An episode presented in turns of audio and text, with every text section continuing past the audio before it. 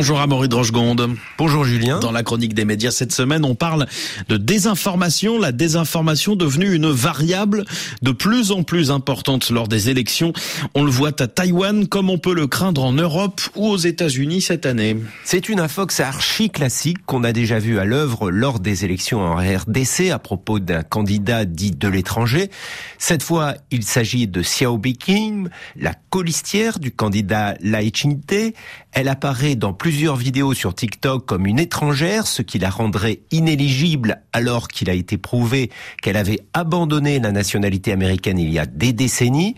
Ce n'est qu'un exemple de cette désinformation électorale derrière laquelle de nombreux Taïwanais voient la main de la Chine. Mais ce qui inquiète, c'est aussi le recours à l'intelligence artificielle générative qui peut rendre quasi indétectables les deepfakes, ces vidéos où on peut faire dire ce qu'on veut à un responsable politique like en dupliquant sa voix et le mouvement de ses lèvres, signe qui ne trompe pas dans ces vidéos réactives et trompeuses, ce sont les candidats du Parti démocrate progressiste attachés à l'indépendance de l'île qui sont visés. Et d'autres élections sont menacées par la désinformation à Maury. Oui, selon le rapport sur les risques mondiaux publié à l'occasion du forum de Davos, ce serait aujourd'hui l'un des plus gros risques pour l'humanité. Le risque est de voir la démocratie dénaturée, pervertie par les fake news ou les idées de post-vérité il a suffi que Joe Biden annonce sa candidature en avril pour voir déferler des vidéos montrant une invasion de migrants latinos, une multiplication des faillites ou une explosion de la criminalité.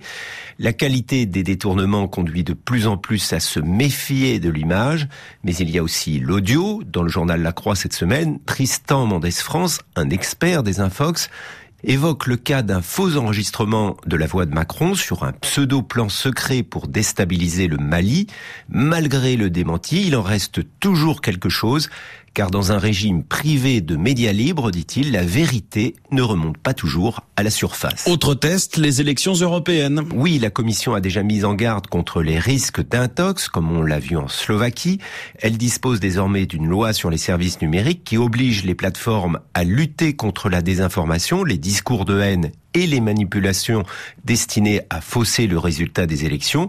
Et puis, comme on le voit avec le label vrai ou faux que vont développer les médias publics français, il s'agit aussi de répondre très vite et davantage à la propagation d'une infox sur les réseaux sociaux et demain peut-être d'obtenir que la vérité soit préférée au mensonge par les algorithmes.